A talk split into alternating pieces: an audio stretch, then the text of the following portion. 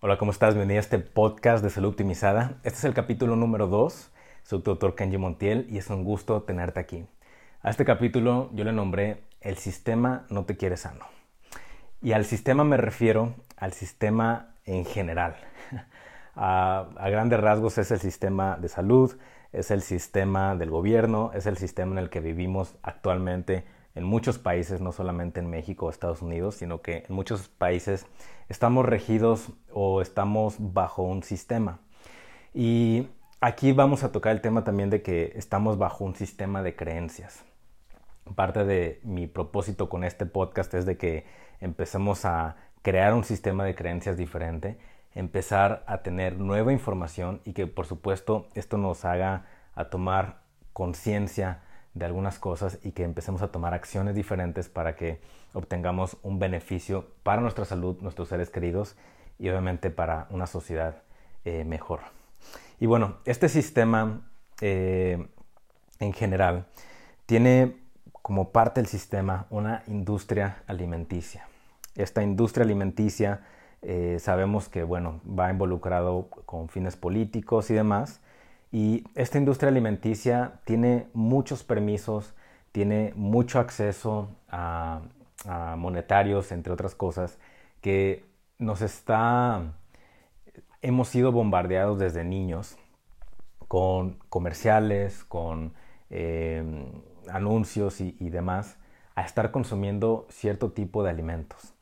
Están desde mucho tiempo, antes de que hubiera el Internet, la radio, la televisión, siempre ha, habido como una eh, medios de comunicación, como le llamamos mainstream. Y pues bueno, antes se creía en los periódicos, lo anunciaban también, eh, hablando como en los 60 que el tabaco no te hacía daño, que el fumar no te hacía daño. De hecho, tú ibas con el doctor, ibas con el médico a la consulta y él tenía un cenicero ahí, él fumaba un cigarrillo y él también te podía invitar ahí un, un cigarrillo mientras tú le platicabas eh, tus problemas de salud. Y se consideraba, e incluso había estudios que demostraban que el tabaco no te hacía daño.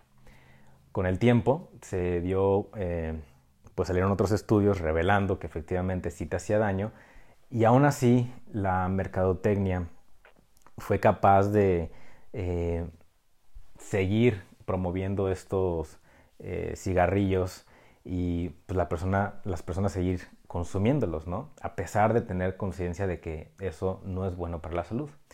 Lo mismo está sucediendo con los alimentos.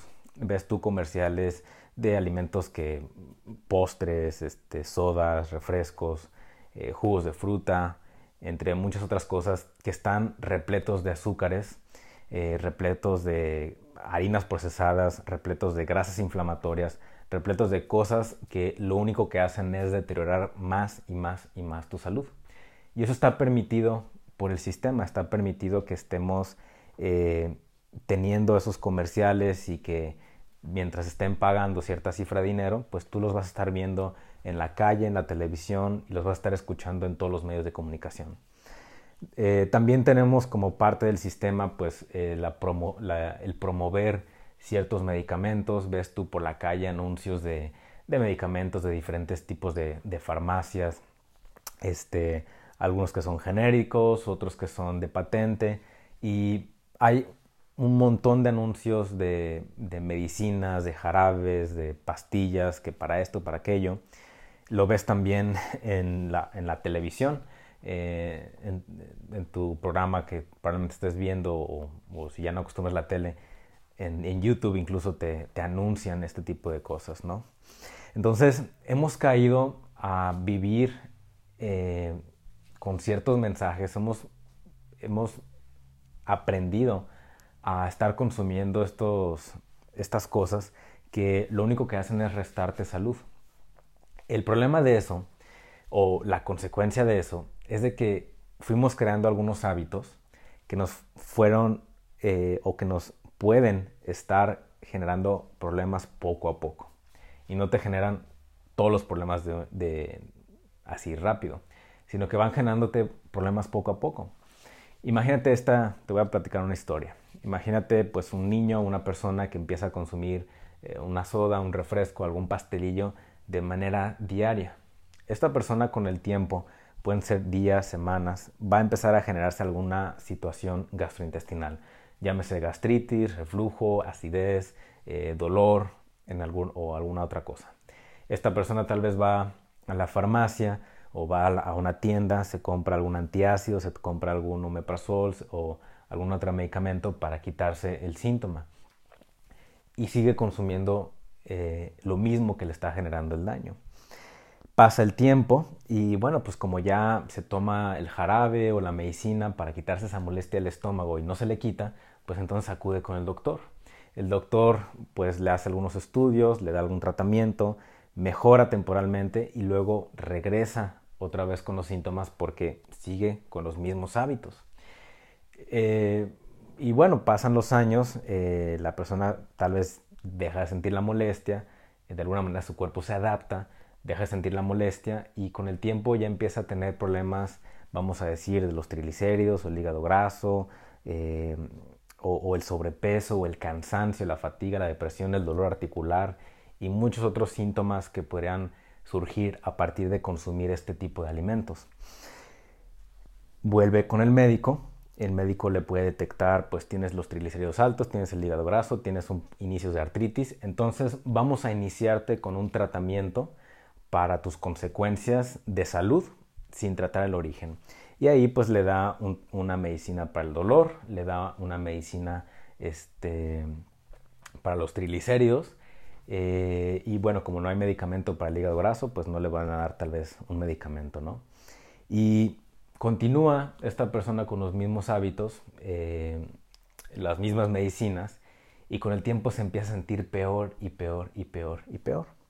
Entonces, ¿qué ocurre? Pues regresa con el médico el médico le detecta, pues bueno, es que ya tus triglicéridos este, están bien, pero ya se te elevó la glucosa, este, ya tienes la presión alta y bueno, pues como tienes también un poco de depresión, pues vamos a tratarte todo eso, ¿no? Te voy a dar un antidepresivo, te voy a dar una medicina para eh, que se te baje el azúcar en la sangre y otra para que se te baje la presión y se mantenga controlada. Y esta persona continúa con los mismos hábitos, la misma conciencia de salud, estar consumiendo la misma, el mismo tipo de alimentos, sumados a más de cinco medicamentos para tratar diferentes síntomas o enfermedades que ya tiene. Y lo que sucede es después que de la nada tiene un infarto cardíaco o un infarto cerebral. Eh, y si no ocurre eso, pues bueno, la persona empieza a sentirse simplemente peor y pierde más salud se empieza a sentir más cansada, ya está con más sobrepeso, más con, más dolor, le salen tal vez varices, eh, tiene problemas digestivos muy fuertes. Y pues bueno, tal vez va con el médico, eso sí no se infartó, ¿no? Va con el médico y ya el médico le dice, no, pues sabes que este, tus riñones ya no están funcionando muy bien, eh, por eso te duelen las articulaciones, pues te sientes así y pues bueno, lo que sigue es que esperes a un trasplante o empieza a hacerte una diálisis para tus riñones. Ay, por cierto, también este, tus niveles de azúcar alto te provocaron cirrosis. Porque el hígado graso, con el tiempo se puede producir una cirrosis. Y esto es lo que yo vi en, mi proceso de convertirme en médico. Vi así tal cual te estoy contando esta historia. Eh, vi eso, cómo sucedía con mucha gente y no la historia de principio a fin, pero pues ya cuando ves un cierto número de pacientes, tú vas entrelazando todo este tipo de posibilidades que puede haber con cada paciente, ¿no? Y el sistema de salud está diseñado, así como te platiqué, para ir mitigando los síntomas, pero de alguna manera nunca se trata la causa o el origen y tampoco se educa de una manera adecuada al paciente. ¿Y esto por qué ocurre? Esto ocurre porque el sistema de salud actual tiene eh, algunos enfoques que no están diseñados para que tú tengas una salud óptima. Están diseñados para que tú seas consumidor de medicamentos y que seas también tu consumidor de comida procesada y de algunas otras cosas. Eh, platicando con algunos colegas, platicando con algunos nutriólogos y otros, eh, otras personas que, hemos estudiado algo de la salud, pues dentro del plan alimenticio, dentro de, las recomendaciones hablando de nutrición, eh, cuando hacen los planes alimenticios, y tú lo ves en los hospitales, eso, es todavía como la gota que rama el vaso, en mi opinión, eh, pues ves que les sirven galletas procesadas, ves que les dan gelatina llena de azúcar, en los hospitales, imagínate, una persona que acaba de tener una cirugía, les dan esta bola de alimentos ultra procesados, llenos de azúcares, y eso es lo que hace que eh, tengan una respuesta inflamatoria. Y eso es lo que el sistema o lo que la nutrición de tronco común te enseña a hacer. ¿Sí? Y eso es en parte porque el sistema no te quiere sano.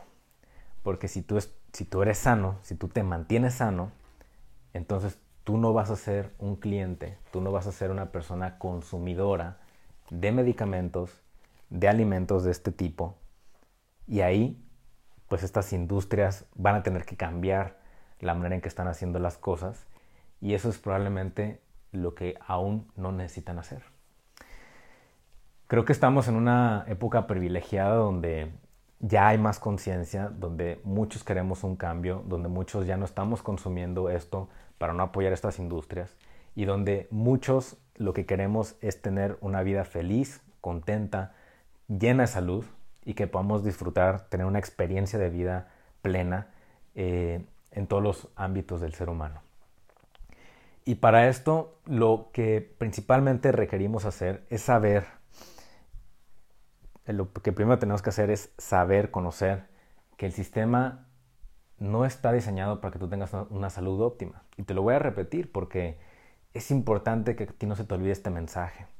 El consumir los alimentos de la industria, chatarra, el consumir los medicamentos, te vuelve de alguna manera parte de ese bucle, de ese bucle donde comes lo que te genera la, la enfermedad y te tratas, entre comillas, con las medicinas que luego te van a generar más problemas de salud y que vas a generar más pastillas o vas a requerir de más pastillas.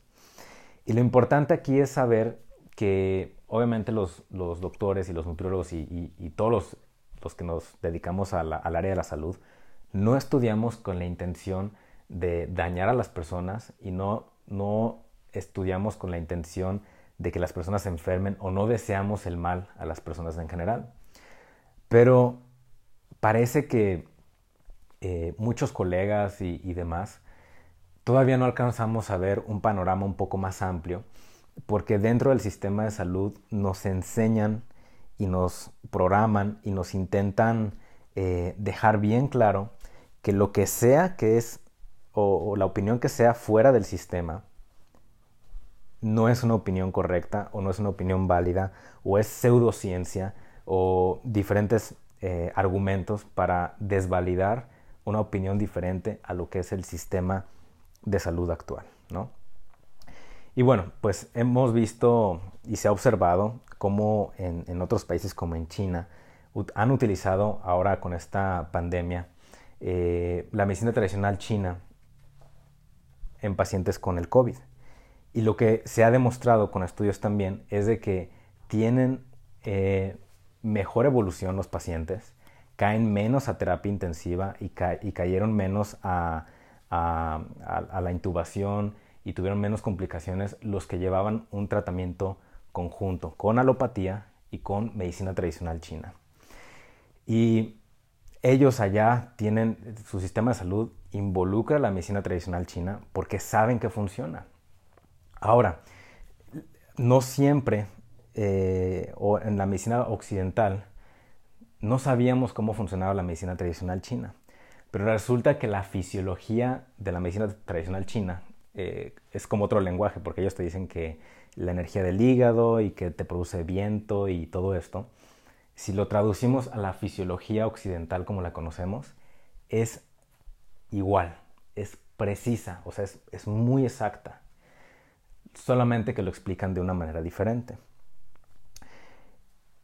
Y eso es lo que de alguna manera se, nos ha inculcado a los médicos y se ha inculcado eh, o, se promueve en el sistema que lo que no, lo que sea diferente no tiene validez.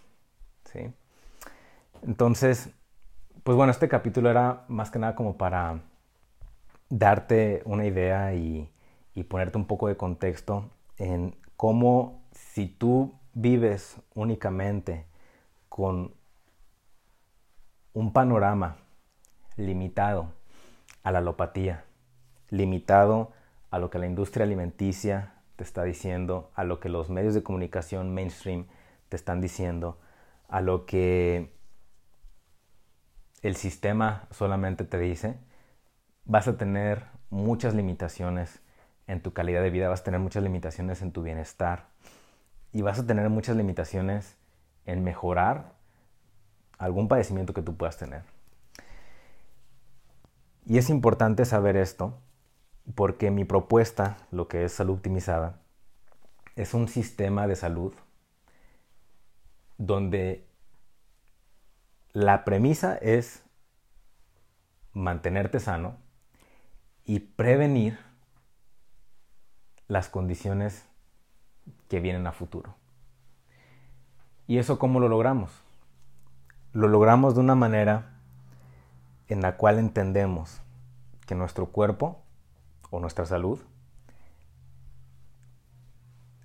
está determinada por la nutrición, por lo que comemos, los nutrientes, está determinada por nuestra salud física, mental, emocional, espiritual, en donde estamos en una cultura de prevención y para estar en esta cultura de prevención tenemos que saber qué es lo que nos genera y nos produce las enfermedades en general. Hay algunas condiciones que tal vez no se van a poder prevenir por completo. Pero ¿qué pasaría si te digo que la mayoría, la mayoría de las enfermedades actuales que están matando al 80% de la población son enfermedades crónicas. Y que esas enfermedades crónicas son de alguna manera prevenibles o manejables o reversibles con el estilo de vida, con los nutrientes adecuados, con el enfoque adecuado de la salud. ¿Qué pasaría si te digo esto?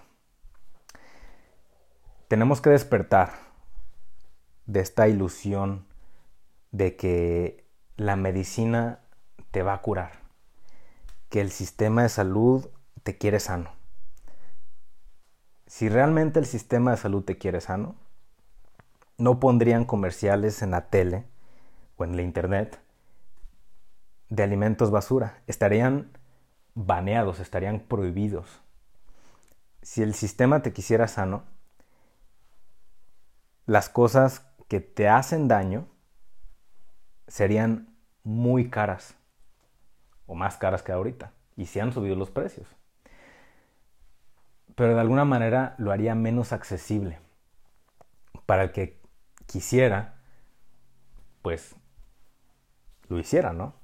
Para el que quisiera tomar, fumar, comer chatarra, lo hiciera.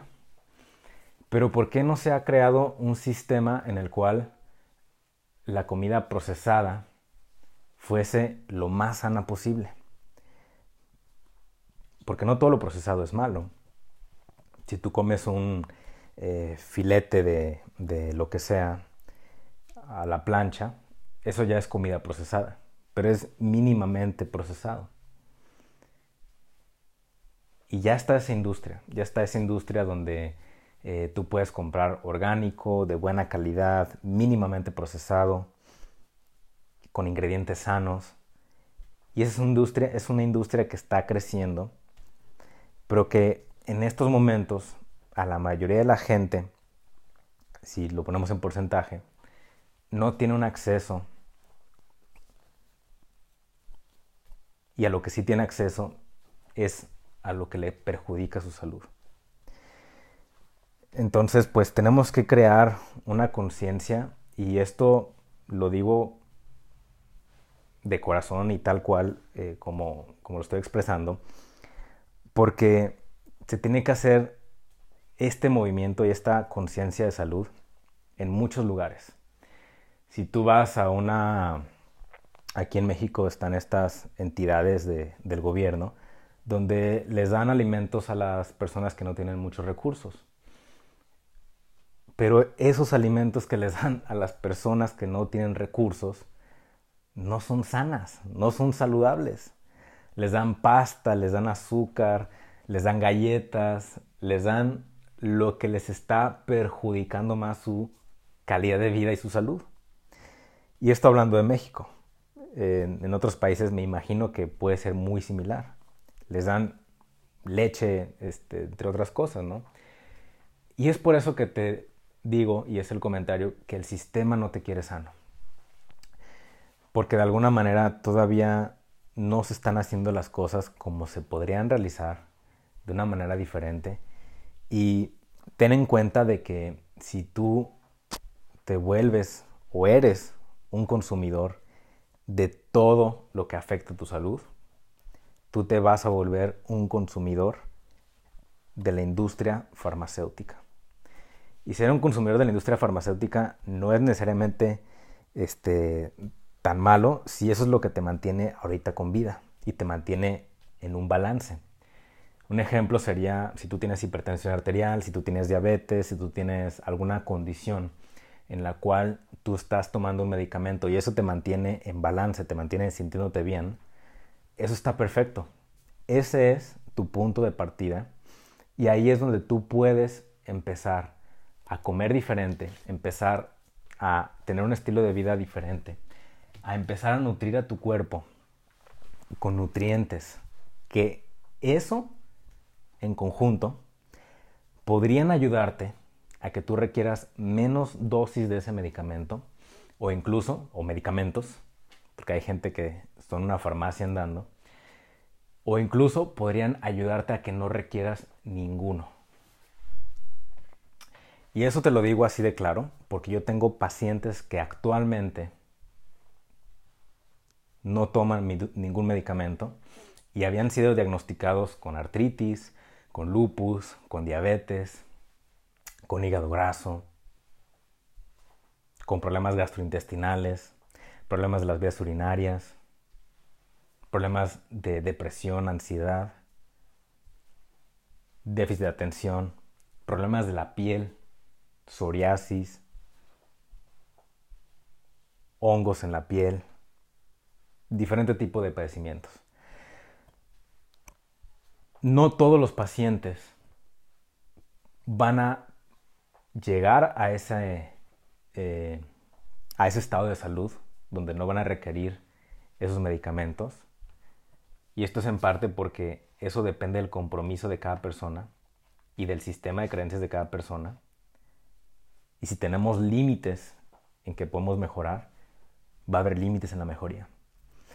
No todos llegan tan rápido. Tengo pacientes que en el primer mes ya no tenían dolor articular tengo pacientes que hasta seis meses después ya están teniendo menos dolor articular. Y cada uno tiene, es su misión, es su journey, es su aventura. Cada uno le va a tomar un tiempo diferente, cada uno va a tener resultados diferentes. Pero lo que sí te puedo decir es de que si tomas en cuenta y te vuelves consciente de que tu cuerpo es una máquina perfecta y diseñada para mantenerte sano, que incluso después de años de abuso, de mala alimentación, de exceso de estrés, de desvelos, de uso de drogas, de uso de alcohol, de cigarro, entre muchas otras cosas, el cuerpo sigue de pie, sigue funcionando.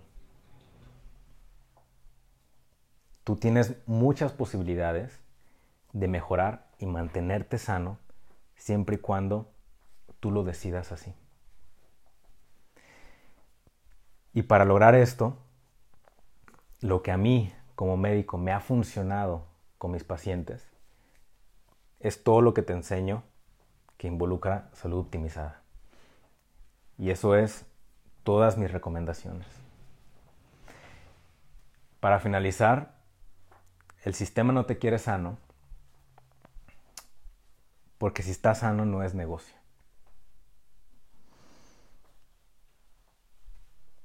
Así que la invitación es crear un sistema nuevo, crear un negocio nuevo, una industria o mantener la industria que ya existe del bienestar, ya que esa industria realmente te va a ayudar a estar sano, a no requerir medicamentos, a que le estés dando a tu cuerpo lo que realmente necesita para que puedas tener tú una experiencia de vida agradable y sobre todo que puedas tú gozar de, la vida y de la calidad de vida.